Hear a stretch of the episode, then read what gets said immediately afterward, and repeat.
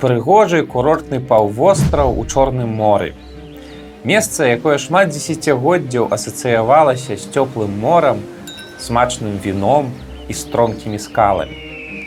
Але ў 2014 годзе ўсё рэзка памянялася і слова Крым раптам пачало асацыявацца з архаічнай імперскай палітыкай рассіі з фразамі кшталту исконно-русские земли, возрождение величия, восстановление справедливых границ. Але не гледзячы на раптоўнасць гэтых зменаў нельга сказаць, што яны прынеслі нешта зусім новае. Да таго, як стаць усесаюзнай здраўніцай, Крым на працягу стагоддзяў быў цэнтрам буйных геапалітычных баталій, якія ўплывалі на ўвесь еўраазійскі рэгіён. Немалую ролю ў гэтых гульнях, дарэчы, іграла вялікае княства літоўскае. Давайте паговорым сёння пра гісторыю крымскага паўвострава, якая не такая простая, як можа падацца на першы погляд.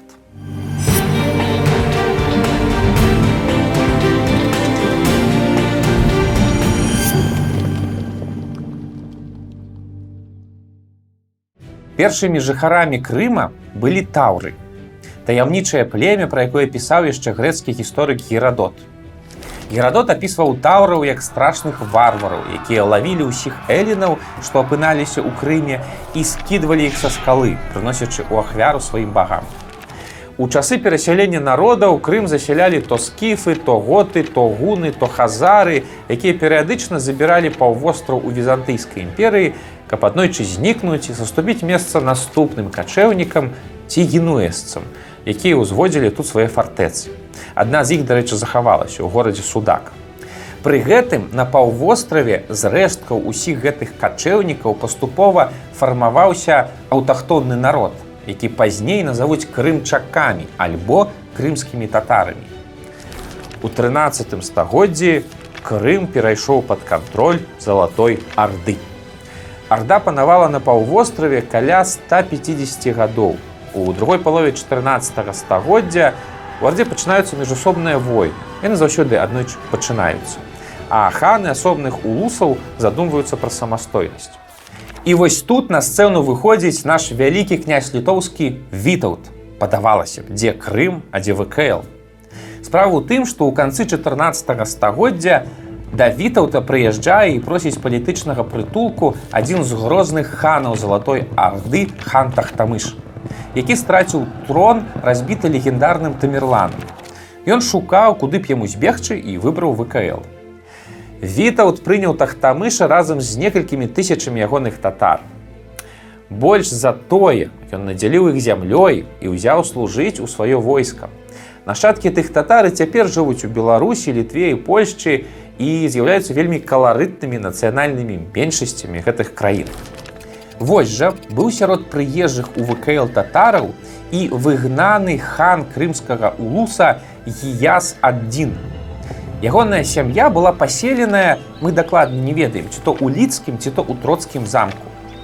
І якраз у адным з гэтых замкаў у 1397 годзе у Гіяс адзіна нарадзіўся сын Хаджы Ерэй, якому было наканавана стаць першым ханам самастойнага крымскага ханства.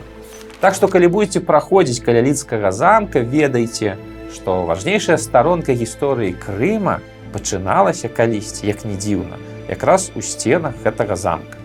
Што праўда, атрымалася ўсё зусім не адразу. У 1427 годзе Вітаў дапамог маладому хаджыгірэю сабраць войска, каб аднавіць сваю ўладу ў Крыме, дзе на той момант адбывалася чарговая грамадзянская вайна. Але першы паход прайшоў няўдала. У 1431 годзе Хаджы Герэй паспрабаваў другі раз і цяпер яму больш пашанцавала.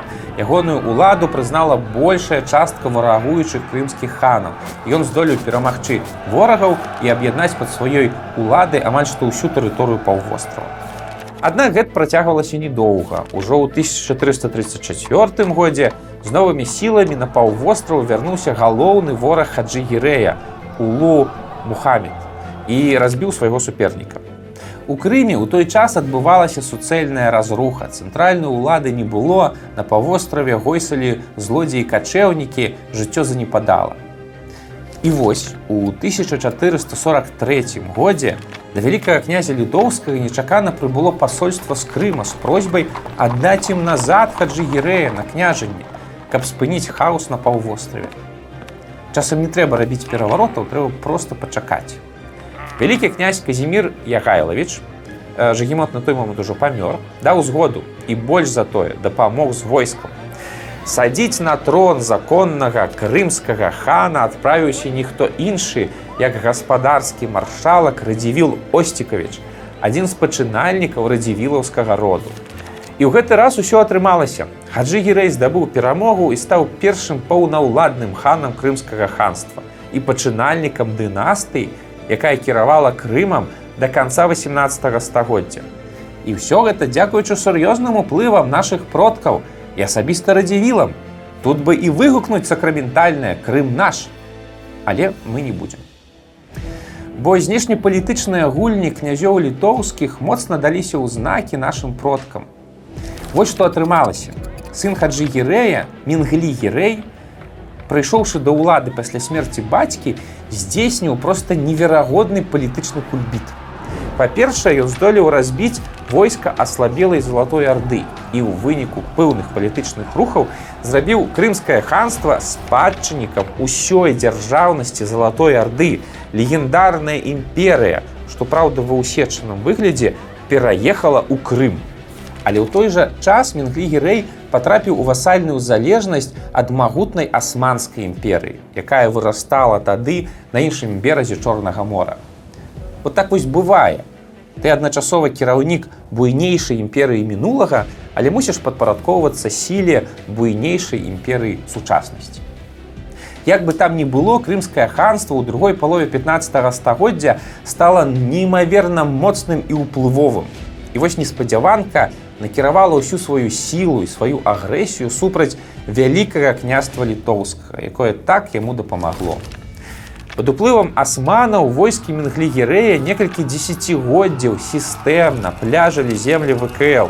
Яны спалілі кію, яны даходзілі да Менску і крыху супакоіліся толькі калі былі разбіты ў знакамітай бітве пад клецкам у 1506 годзе. Атрымлівала ад крымскіх татараў і Масковія. У 1571 годзе, напрыклад, крымчакі дайшлі да Масквы і цалкам спалілі яе. А цар Іван Грозны ў той час, мусіў хавацца ў растове. Апрычнена так разлажыла войска цара, што яно проста не сабралася, каб бараніць сталіцу. І яшчэ цікавы факт. Пачынаючы ад мінглігерэя і ажно да 1700 года да часоў Петра I Масковія плаціла крымчакам даніну як спадчнікам залатой арды. Атрымлівалася, што фармальна Масковія была васальна залежная ад крымскага ханства яшчэ шмат стагоддзяў пасля развалу арды. У 1783 годзе Кацярына другая далучыла да сваіх земляў паўвостраў Крым і ліквідавала ханства. Гісторыя магутнай дзяржавы завершылася. За 300 год гісторыі крымскае ханство стварыла цэлую культурную і этнічную традыцыю, выгадавала шмат паэтаў пісьменнікаў, выпрацавала сваю спецыфічную, але дзяржаўную сістэму. Але відавочна, што ў расійскай імперыі ўсё гэта было не патрэбна. Яна пачала развіваць сваю інфраструктуру на паўвостраве. Цягам 19 стагоддзя актыўна прыцісняючы правы татараў і мусульман. Па выніку, калі ў 18 стагоддзі крымчакі складалі 95 процентаў жыхароў Крыма, то ў канцы 19 стагоддзя ўжо толькі 30 большая з іх з'ехала ў асманскую імперыю да адзінаверцу. Пры гэтым нельга не адзначыць, што цягам 19 стагоддзя Крым моцна развіўся. Тут была пракладзеная чыгунка, пачала развівацца прамысловасць, а з канца 1860-х гадоў распачалася курортная гісторыя Крыма. Менавіта з курортамі звязаны яшчэ адзін важны беларускі пункт на тэрыторыі паўвострава. У 1917 годзе у Ялту прыехаў лічыцца ад сухотаў адзін з важнейшых паэтаў нацыянальнага беларускага адраджэння Масім Богданович. Аднак сухоты перамаглі. Магіла 25гадовага паэта знаходзіцца на старых гарадскіх могілках Ялты. У тым жа 1917 годзе пачалася рэвалюцыя, якая прынесла хаос на ўвесь абшар расійскай імперыі.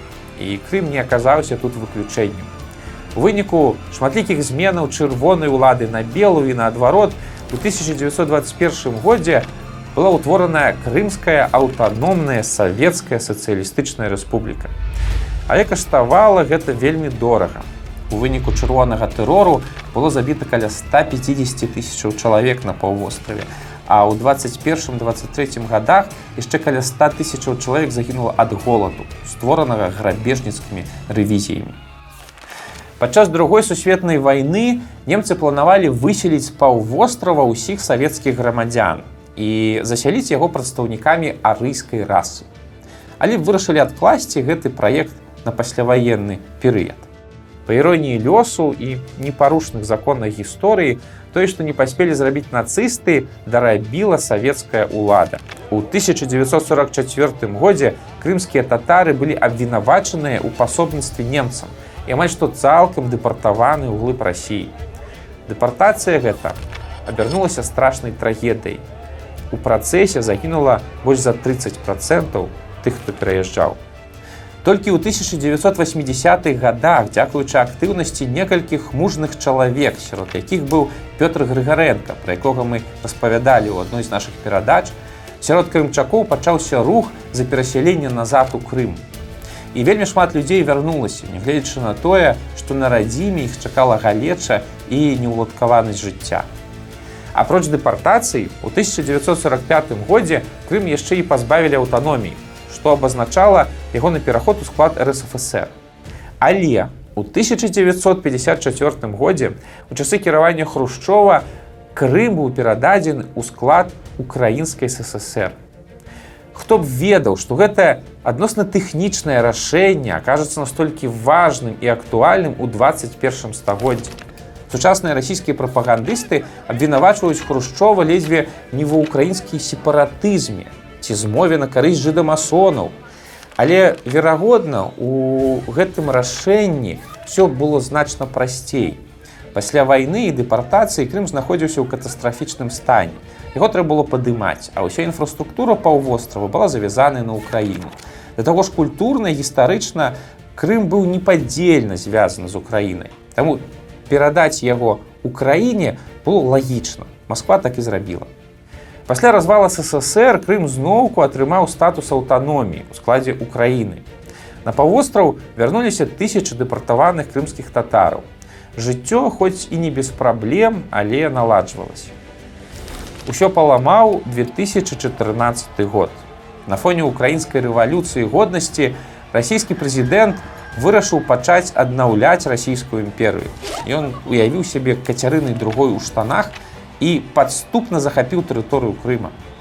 Вось ужо 8 гадоў гэты шматпакутны паўвостраў завіс у незразумелым міжнародным статусе, а ягоны карэнны народ крымчакі ізноў пакуты ад рэпрэсій. Як доўга гэта будзе працягвацца, мы не ведаем. Але дакладна, што Пуін у сваіх планах зрабіў адну важную памылку. Гэта ў 18 стагоддзі далучэнне вайной земляў узвялічвала і ўзмацняла імперыю. А вось у 21 стагоддзі захопленыя тэрыторыі аслабляюць. Гэта банальная ісціна, якую разумеюць усе сусветныя лідары. Але ж для Пуціна яны не аўтарытэт. Вось жа гісторыю не падманіш. І працэсы ідуць туды, куды мусіць ісці. Хай сабе і не так хутка, як нам хочацца. Таму можна з упэўненасцю сказаць, што аднойчы ўсё вернецца на свае месцы. І аўтаномны Крым у складзе ўкраіны зноўку будзе асацыявацца з морам, віном і гарамі. А грозная гісторыя крымскага ханства будзе прыцягваць новых і новых турыстаў. У тым ліку і беларускіх, якія будуць прыносіць свежыя кветкі на магілу Масіма Богдановича і з цікаўнасцю аглядаць грабніцу крыху беларуса, першага крымскага хана хаджы гірэя добрага сябрука маршалка радзівіла осцікавіча